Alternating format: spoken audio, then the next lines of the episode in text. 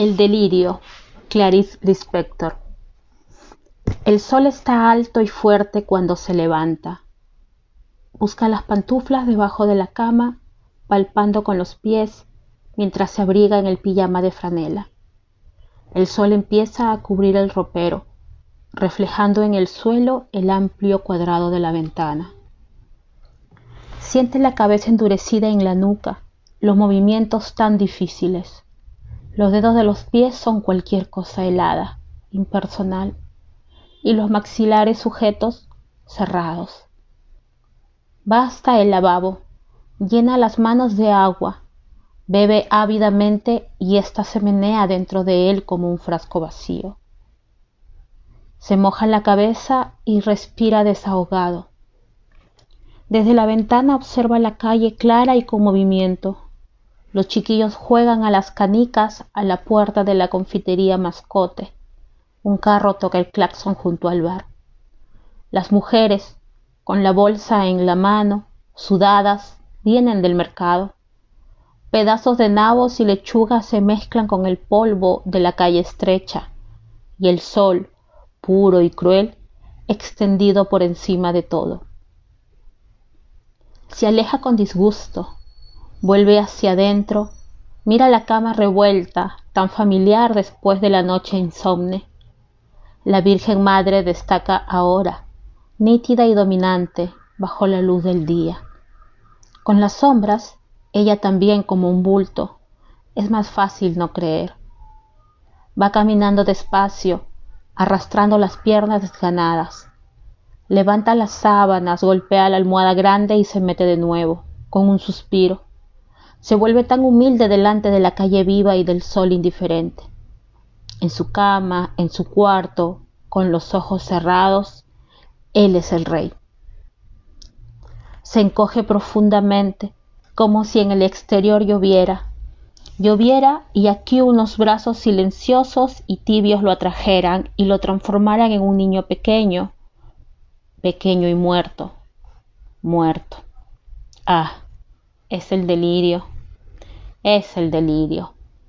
Una luz muy suave se expande sobre la tierra como un perfume.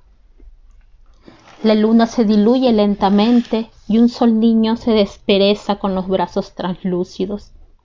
Frescos murmullos de aguas puras que se abandonan a los declives. Un par de alas danza en la atmósfera rosada. Silencio, mis amigos, el día va a nacer. Un quejido lejano viene subiendo desde el cuerpo de la tierra. Hay un pájaro que huye como siempre, y esta, jadeante, se rompe de repente con un estruendo en una amplia herida, ancha como el océano Atlántico y no como un río loco. Vomita por botones de barro a cada grito. Entonces el sol endereza el tronco y surge entero, poderoso, sangriento. Silencio, amigos mis grandes y nobles amigos, vais a asistir a una lucha milenaria. Silencio. Shh. De la tierra rasgada y negra surgen uno a uno, ligeros como un soplo de un niño dormido, pequeños seres de luz pura, apenas tocando en el suelo los pies transparentes. Colores lilas flotan en el espacio como mariposas Delgadas flautas se levantan hacia el cielo y melodías frágiles revientan en el aire como burbujas. Las formas róseas continúan brotando de la tierra herida. De repente, un nuevo rugido. ¿La tierra está teniendo hijos? Las formas se disuelven en el aire asustadas. Las corolas se marchitan y los colores oscurecen y la tierra, con los brazos contraídos de dolor, se abre con nuevas grietas negras. Un fuerte olor a barro triturado se arrastra en una densa humareda. Un siglo de silencio.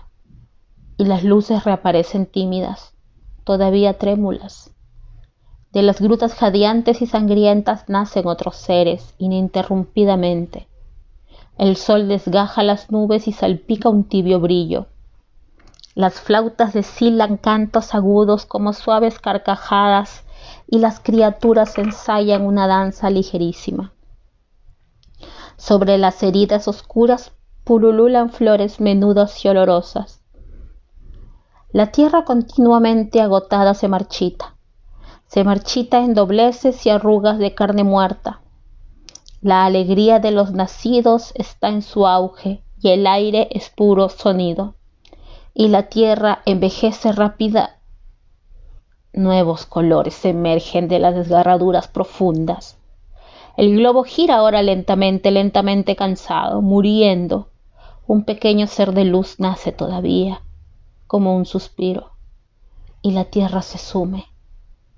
Sus hijos se asustan, interrumpen las melodías y las danzas ligeras, aletean en el aire las alas finas en un zumbido confuso.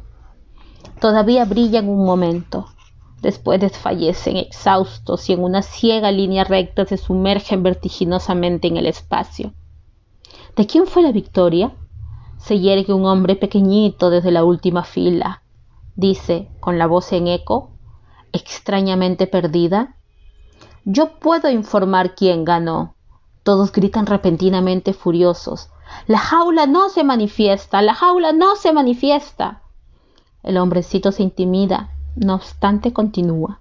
Pero yo sé, yo sé, la victoria fue de la tierra, fue su venganza, fue la venganza. Todos lloran, fue la venganza se aproxima, se aproxima, se agiganta cerca de todos los oídos hasta que reviente en un rabioso fragor. Y en silencio brusco, el espacio está repentinamente gris y muerto. Abre los ojos. La primera cosa que ve es un pedazo de madera blanca. Mirando hacia adelante observa nuevas tablas, todas iguales. Y en medio de todo, colgando, un animal raro que brilla, Brilla y mete las uñas largas y centelleantes en sus pupilas hasta alcanzar la nuca. Es verdad que si baja los párpados la araña recoge las uñas y se reduce a una mancha roja e inmóvil. Pero es una cuestión de honor. Quien se debe retirar es el monstruo. Grita y apunta. ¡Salte! Tú eres de oro, pero salte. La muchacha morena con vestido claro se levanta y dice, Pobrecito, la luz lo está molestando. La apaga. Él se siente humillado, profundamente humillado. Entonces, ¿sería tan fácil explicar que era un foco? Solo para herirlo. Vuelve la cabeza hacia la pared y empieza a llorar. La muchacha morena da un pequeño grito. Pero no haga eso, mi bien. Pasa la mano por su cabeza, la alisa despacio mano fresca, pequeña, que va dejando tras de sí una porción donde ya no permanece el pensamiento. Todo estaría bien si las puertas no golpearan tanto, él dice. La tierra se marchitó, muchacha, se marchitó. Yo ni sabía que dentro de ella hubiera tanta luz. Pero ya la he apagado. Vea si puede dormir. ¿La has apagado?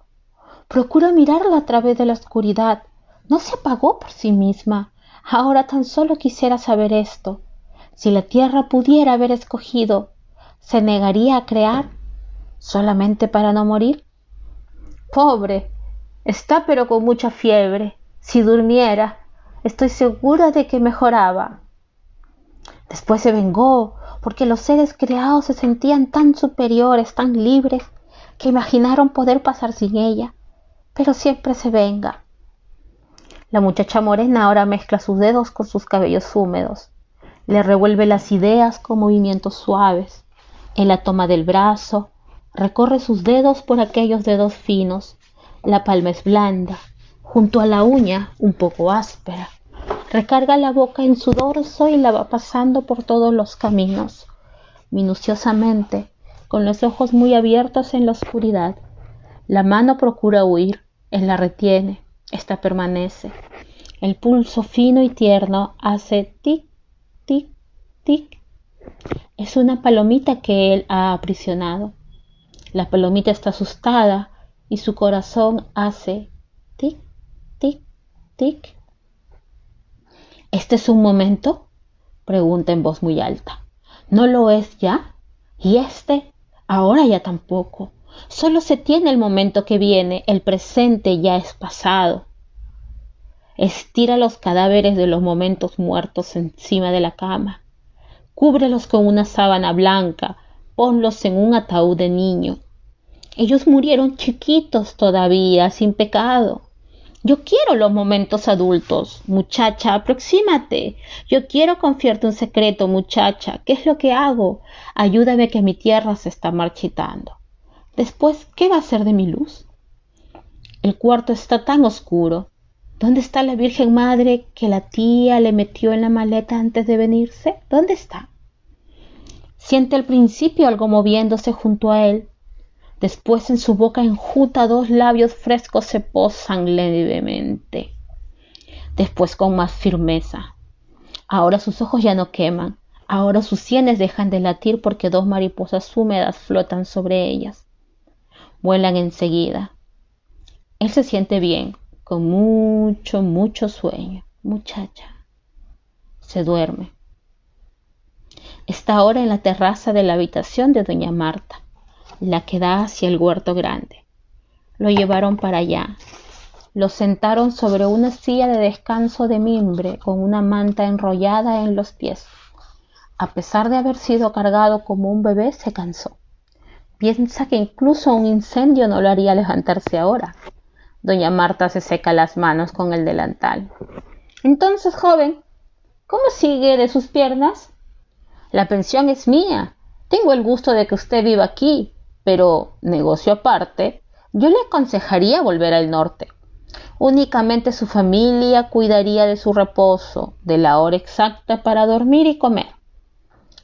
Al doctor no le gustó cuando le conté que usted se quedaba con la luz encendida hasta la madrugada leyendo y escribiendo. No es debido a la electricidad, pero válgame Dios, eso no es vida de gente. Él apenas pone atención. No puede pensar mucho. La cabeza queda hueca de repente. Los ojos se sumen cansados. Doña Marta guiña un ojo. Mi ahijada ha venido a hacerle otra pequeña visita. La muchacha entra. Él la mira. Ella se confunde, se ruboriza. ¿Qué ha habido entonces? Él siente en las manos el toque de una piel medio áspera, en la cabeza, en los labios. La mira fijamente. ¿Qué sucedió? Su corazón se acelera, late con fuerza. La muchacha sonríe, permanecen callados y se sienten bien. Su presencia fue como una suave sacudida. Ahora ya la melancolía lo abandona y más ligero tiene el placer de estirarse sobre la silla. Estira las piernas, aparta la manta. Ya no hace frío y la cabeza no está tan vacía. Es verdad que también siente la fatiga que lo sujeta al asiento, blandamente en la misma posición, pero se abandona a esta voluptuosamente, observando con benevolencia ese deseo confuso de respirar mucho, muy fuerte, de descubrirse al sol, de tomar la mano de la muchacha, Hace tanto tiempo no se observa, nada se concede. Está joven, viéndolo bien, está joven. Sonríe de pura alegría, casi infantil. Algo suave brota del pecho en ondas concéntricas y se esparce por todo el cuerpo como ondas musicales. Y el buen cansancio le sonríe a la muchacha. La mira reconocido, la desea ligeramente. ¿Por qué no? Una aventura, sí. Doña Marta tiene razón. Su cuerpo también reclama sus derechos. ¿Tú me hiciste antes otra visita? Arriesga. Ella dice que sí. Se comprenden, sonríen. Él respira más profundamente, contento consigo mismo. Pregunta animado. ¿Te acuerdas de cuando el hombrecito de la última fila se levantó y dijo, lo sé y... se detiene asustado? ¿Qué está diciendo? Frases locas que se escaparon sin raíces. Entonces, los dos se quedan serios. Ella ahora retraída dice cortésmente con frialdad, no se asuste, usted tuvo mucha fiebre, deliró. Es natural que no se acuerde del delirio ni de otra cosa. Él depara en ella desilusionado. Ah, el delirio. Disculpa, al final uno no sabe lo que sucedió realmente y lo que fue mentira. Ella ahora es una extraña. Fracaso. La mira por detrás. Observa su perfil común, delicado. Pero esa desgana en el cuerpo, el calor. Pues yo me acuerdo de todo, dice de repente, resuelto a inventar la aventura de cualquier manera. Ella se perturba, enrojece de nuevo. ¿Cómo? Sí, dice más calmado y repentinamente casi con indiferencia. Me acuerdo de todo. Ella sonríe. Apenas sabe bien, piensa él, cuánto significa esta sonrisa. Una ayuda para que él entre por un camino más cómodo, en el que se permita más. Doña Marta tal vez tenga razón y con la suavidad de la convalecencia concuerda con ella. Sí, piensa un poco reluctante, ser más humano, despreocuparse, vivir. Corresponde a la mirada de la muchacha. Sin embargo, no experimenta un alivio especial después de la resolución de seguir una vida más fácil. Al contrario, siente una ligera impaciencia, unas ganas de esquivarse como si lo estuvieran empujando. Invoca un pensamiento poderoso que lo haga posar sosegado sobre la idea de modificarse. Otra enfermedad de estas y tal vez quede inutilizado. Continúa, no obstante, inquieto, con una fatiga previa por lo que seguirá. Busca el paisaje insatisfecho de repente sin saber por qué. La terraza se llena de sombras. ¿Dónde está el sol? Todo se ha oscurecido, hace frío. Hay un momento en que siente la oscuridad incluso dentro de él, un vago deseo de diluirse, de desaparecer. No desea pensar, no puede pensar, sobre todo, no decidir nada mientras tanto. Pospone, cobarde.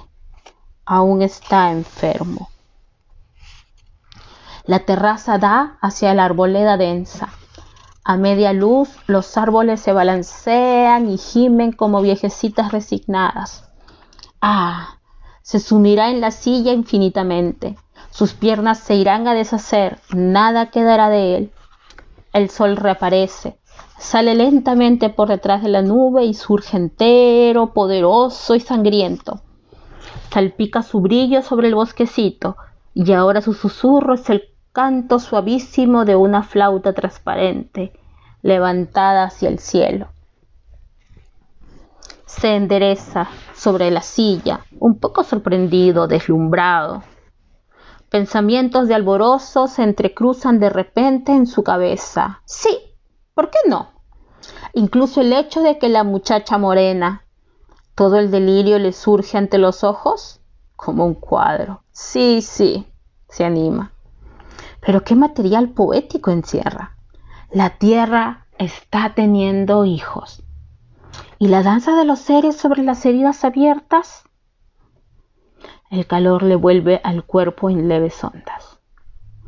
Un favor, dice ávidamente. Llama a doña Marta. Ella viene. ¿Me quiere traer un cuaderno que está encima de mi mesa? Y un lápiz también. Pero usted no puede trabajar ahora.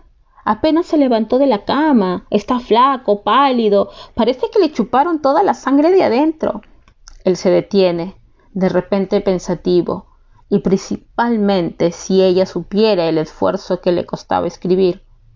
Cuando empezaba, todas sus fibras se erizaban, irritadas y magníficas. Y mientras cubría el papel con letras nerviosas, mientras no sentía que éstas eran su prolongación, no cesaba, extenuándose hasta el fin. La tierra, los brazos contraídos de dolor, sí, su cabeza ya se siente dolorida, pesada. Pero podría contener su luz para perseverarse. Sonríe con una sonrisa triste una nadita de orgullo tal vez pidiendo disculpas a doña Marta, a la muchacha por la aventura frustrada, a sí mismo sobre todo. No, la tierra no puede escoger, concluye ambiguamente, pero después se venga. Doña Marta menea la cabeza, va a traer papel y lápiz.